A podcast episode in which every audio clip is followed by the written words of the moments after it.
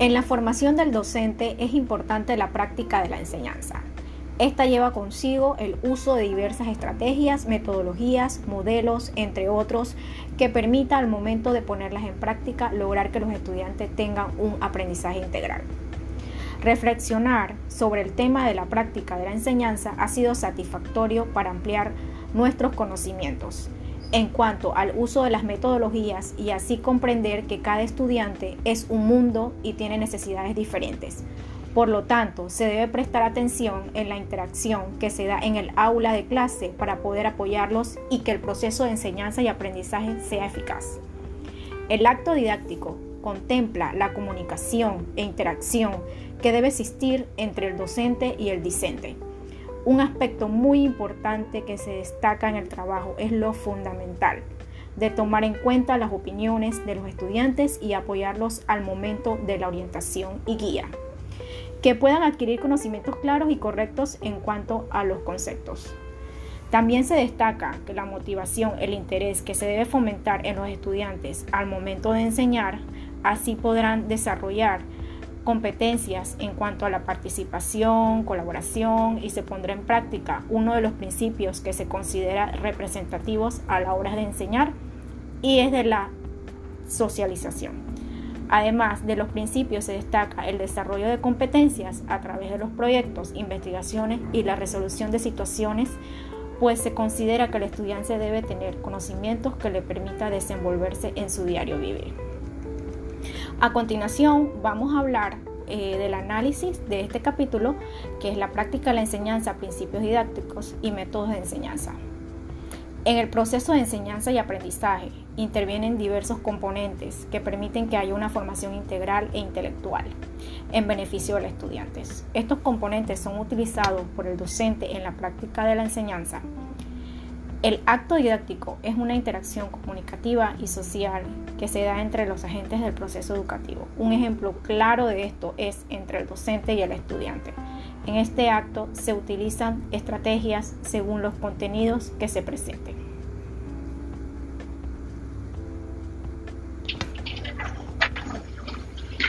¿Cuáles son los tres principios didácticos más representativos?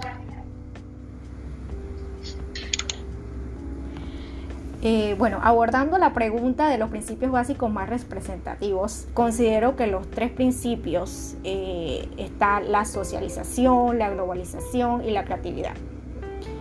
Los agentes en la educación y en el acto didáctico necesitan interactuar para que el proceso de enseñanza y aprendizaje se pueda dar de manera integral. Es aquí donde entra el principio de socialización, pues la relación de respeto, entre otros aspectos, es fundamental en los entornos de interacción.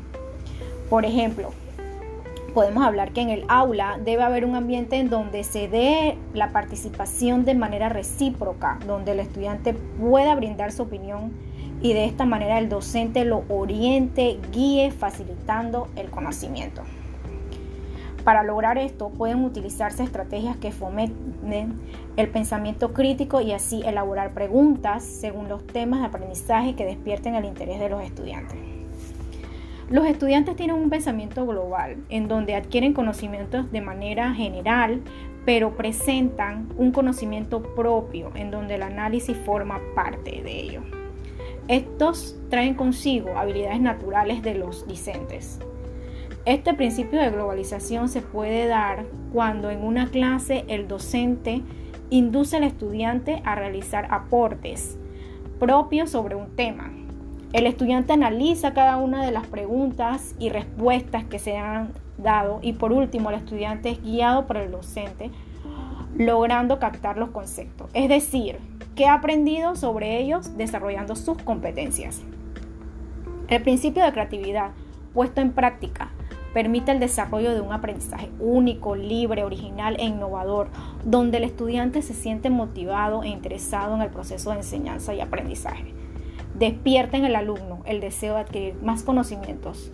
Ejemplo de esto se da en la investigación, en los laboratorios, en la práctica teórica, al utilizar métodos, estrategias diferentes para aprender a utilizar herramientas tecnológicas. Estos principios son necesarios para un proceso de enseñanza y aprendizaje integral. ¿Qué puede decir o mencionar del método del proyecto compañera Marlene?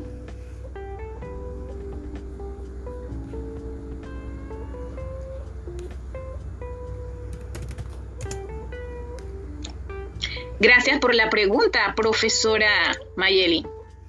Se puede decir que se puede decir que el método de proyectos es una estrategia de aprendizaje que se enfoca a conceptos centrales y principios de una disciplina en la que involucra a los estudiantes en la solución de problemas y otras tareas significativas que les permite trabajar en forma independiente y grupal para construir sus propios aprendizajes y culminar en resultados reales generados por ellos mismos. Al trabajar con este método, se les selecciona un tema a los estudiantes, donde el primer punto sería el objetivo, el cual ejemplificaremos por poner este ejemplo, descubrir las marcas electrodomésticas más vendidas en el mercado. Luego, identificar los establecimientos con los que se cuenta para generar o lograr el objetivo. Luego, investigar en las tiendas de electrodomésticos las marcas más vendidas y plantearlas Luego, seleccionar en forma grupal las marcas más vendidas representadas en gráficas. Revisar luego lo que puede variar de una marca de electrodoméstico entre una semana y otra.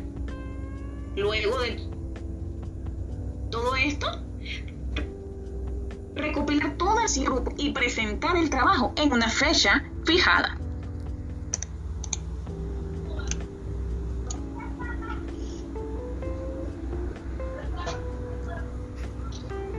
¿Cómo considera usted que debe justificar el docente en conocer y aplicar y reflexionar los métodos de enseñanza? Excelente pregunta. Bueno, considero que el docente debe justificar utilizando métodos de enseñanza, ya que le permite orientar una clase y cumplir con los objetivos estipulados de aprendizaje. La interacción es parte fundamental también de esta porque se necesita conocer que los conocimientos tienen y pueden lograrse a realizarse preguntas que motivan al mismo y sean interesantes. Existen diversos métodos de enseñanza, pero en la actualidad se busca que los estudiantes sean participativos y colaboradores. Por lo tanto, se promueve que el desarrollo de diversos proyectos y estudios que permitan mejorar una situación a través de la investigación con el fin de lograr aprendizajes actuales y que puedan utilizar en su diario vivir. ¿Qué nos puede decir eh, con el concepto de la metodología? ¿En qué consiste la metodología de enseñanza?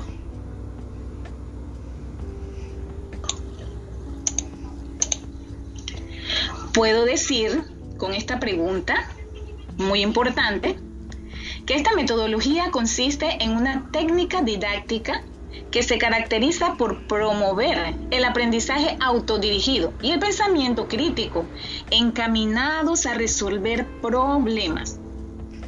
El problema es analizado por el grupo, usualmente por lluvia de ideas.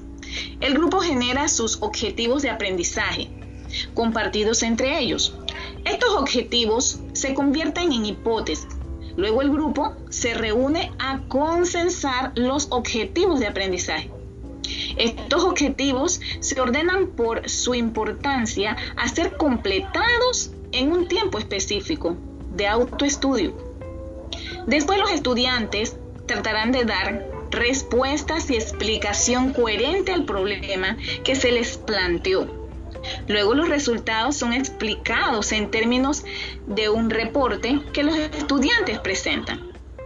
Debe darse tiempo suficiente a los estudiantes para que investiguen el problema que debe estar estructurado de manera que promueva el aprendizaje autodirigido y la búsqueda de información y motive a los estudiantes con suficiente preparación para su presentación.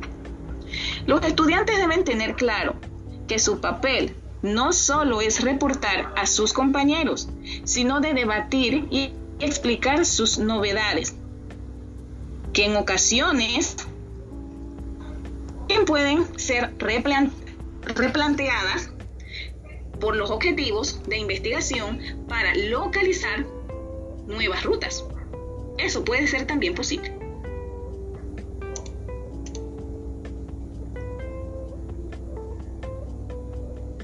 Una buena pregunta sería, profesora Mayel, ¿cómo plantea Medina y Domínguez las estrategias de enseñanza?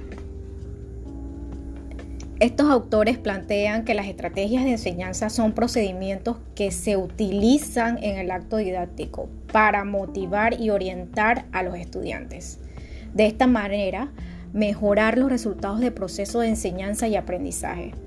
A su vez, se debe poner en práctica los principios didácticos para facilitar los conocimientos y el desarrollo de competencias en los estudiantes. Ahora, para finalizar con nuestro podcast, eh, la última pregunta para usted, profesora Marlene.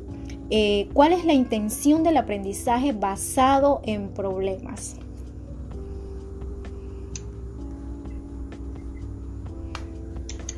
Gracias por la pregunta, profesora Mayelis. El aprendizaje basado en problemas es un método de enseñanza en que los problemas complejos del mundo real se utilizan como vehículo para promover el aprendizaje de los conceptos es una variante de esta metodología que se llama el aprendizaje basado en proyectos. Como primer paso tenemos los recursos que serían en este caso el aula. Hay una serie de características que se deben tomar en cuenta como la motivación, en donde los estudiantes buscarán una comprensión más profunda de los conceptos. Deben tomar decisiones razonadas y que la defiendan incorporar también los objetivos de la lección que se está dando y que se complementen con los conocimientos previos que tienen los estudiantes.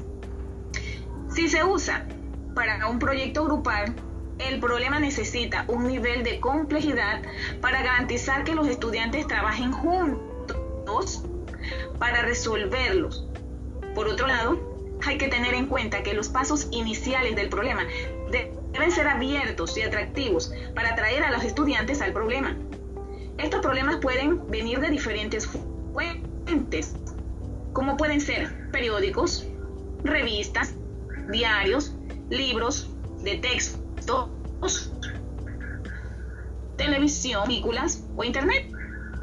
Si desarrollamos una buena práctica, estaremos consiguiendo una serie de beneficios en los alumnos, tales como promover el desarrollo de habilidades de pensamiento crítico, habilidades de resolución de problemas, habilidades de comunicación, fomentar el trabajo en grupo, encontrar y evaluar materiales de investigación y aprendizaje a lo largo de la vida.